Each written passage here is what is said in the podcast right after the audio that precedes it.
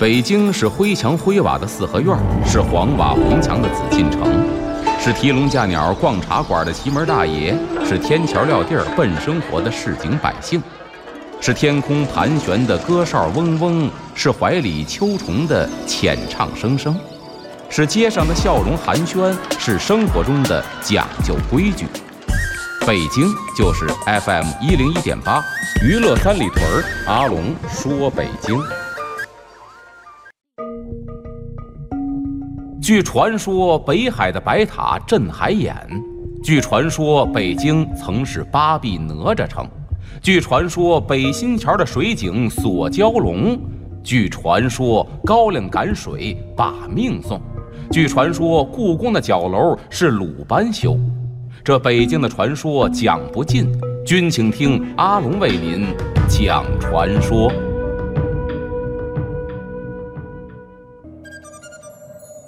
人生不免嬉笑怒骂，得意大可谈笑风生，失意不妨一笑了之。听个笑话，休息一会儿。娱乐三里屯儿，阿龙说北京，马上回来。话说呢，有户人家呀，聘请了这么一个老师。那就是教书先生，给这孩子上课。那会儿叫教庄管，还不是私塾，是把老师请到家里，这叫教庄管啊。这老师讲的确实不错，也有学问，但呢，无奈这家主人呢是一个吝啬鬼，不光是钱给的少，每天这饭食做的也是特别差，基本上啊见不着什么油水。有一天呢，这个主人呢和这教书先生坐在一块儿，哎。聊天呢，就看见呢，这篱笆院里头啊，有一只鸡在那儿溜达。这教书先生啊，一看这鸡，哎，当时计上心来，就问这主人说：“我也问问您，您这学问怎么样？古人都说呀，这鸡有几德？我问问您，鸡到底有几德？”哎，这主人说了，鸡有五德。别人说了，这鸡有五德，怎么个意思呢？古人认为啊，首先这鸡呢头上戴冠子啊，叫头戴冠者文也。因为古代文人士大夫啊很注重戴这个帽子，就是戴冠，这一德。第二一德呢，叫做足伯具者，走道是虎虎生风，这是武也，这是武德。第三德呢，叫敌在前敢斗，勇也。你看这鸡俩人碰一块儿，准得斗起来，说这是勇的表现，这是三德。还有呢，见食相呼也，这叫仁也。他吃饭的时候啊，鸡奔米，他得叫唤，哎，一叫唤呢，把其他同伴引过来，这是仁义，这是四德。还有呢，守夜不失时者，信也。你看鸡打鸣啊，都特别准时，守信用，这是五德。所以主人说这鸡有五德。这教书先生一听啊，谬也，什么意思？您说错了。以我看来，鸡有七德。这主人说不对呀，我翻过古书，古这古书写的是鸡有五德，您说这鸡有七德，那多了两德到底是什么呀？教书先生说呀，多了两德呀，是这鸡可以吃得，但是你不舍得。欢迎回来，这里是娱乐三里屯之阿龙说北京。咱们下边呢说的这个丝啊，叫做催行丝。这催行什么意思？催就是催促，行呢就是行走，就是啊催促你快点行走。有人说这什么意思啊？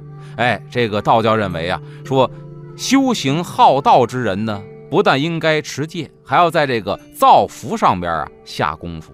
如果说生前特别的好安逸，死后呢就得在这个阴间呢充当这个差役。终日里奔波劳碌，所以目的呀，就是劝导或者督促世人要及早行善，要广造福田。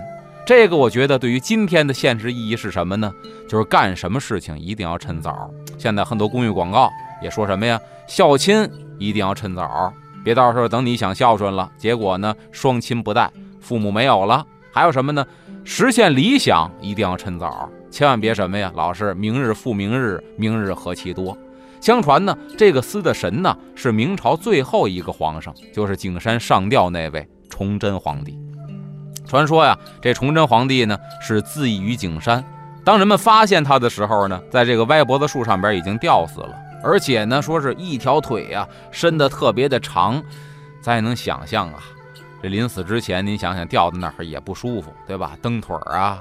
翻白眼儿、吐舌头啊，反正这吊死鬼这个形象啊，您您想去吧。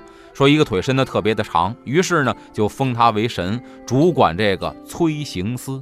哎，这是说到这个催行司。但是留这儿呢，咱引申说一点什么呢？就是当年这个崇祯皇上景山上吊，也是被逼无奈。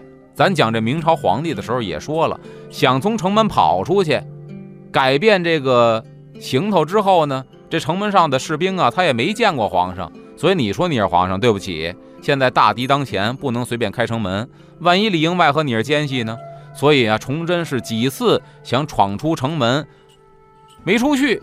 结果被逼无奈，回到皇宫，万念俱灰，就来到了皇宫后边景山上吊的。而且跟这个事件呢，有点联系的，还得说到哪儿？北海。咱现在去北海登这个琼华岛，能看见这琼华岛上啊，有这么几门炮，还有几个大灯杆这就是北海的什么呀？北海的灯杆和信炮。据说呢，这几个灯杆一共是五杆啊，这五个灯杆呢，分别升不同的灯笼。说白天是挂旗子，晚上升灯笼，几种颜色，有青色，有红色，有黄色，有白色，哎，还有这个黑色，分别代表什么呢？就是五行当中的五方。哎，说如果说北海如果打了信炮了，或者升了旗子、升了灯笼了，就说明什么呀？这敌人已经攻陷北京城了。那么敌人从哪儿来的，就升哪个地方的旗子。比如从东边打进来的。五行当中，东边属木，是青色，这旗杆呢就升起青色的旗子。如果说打北边来的，这北边呢是属水，黑色，这旗杆呢就升这黑旗子。哎，有这么一个说法。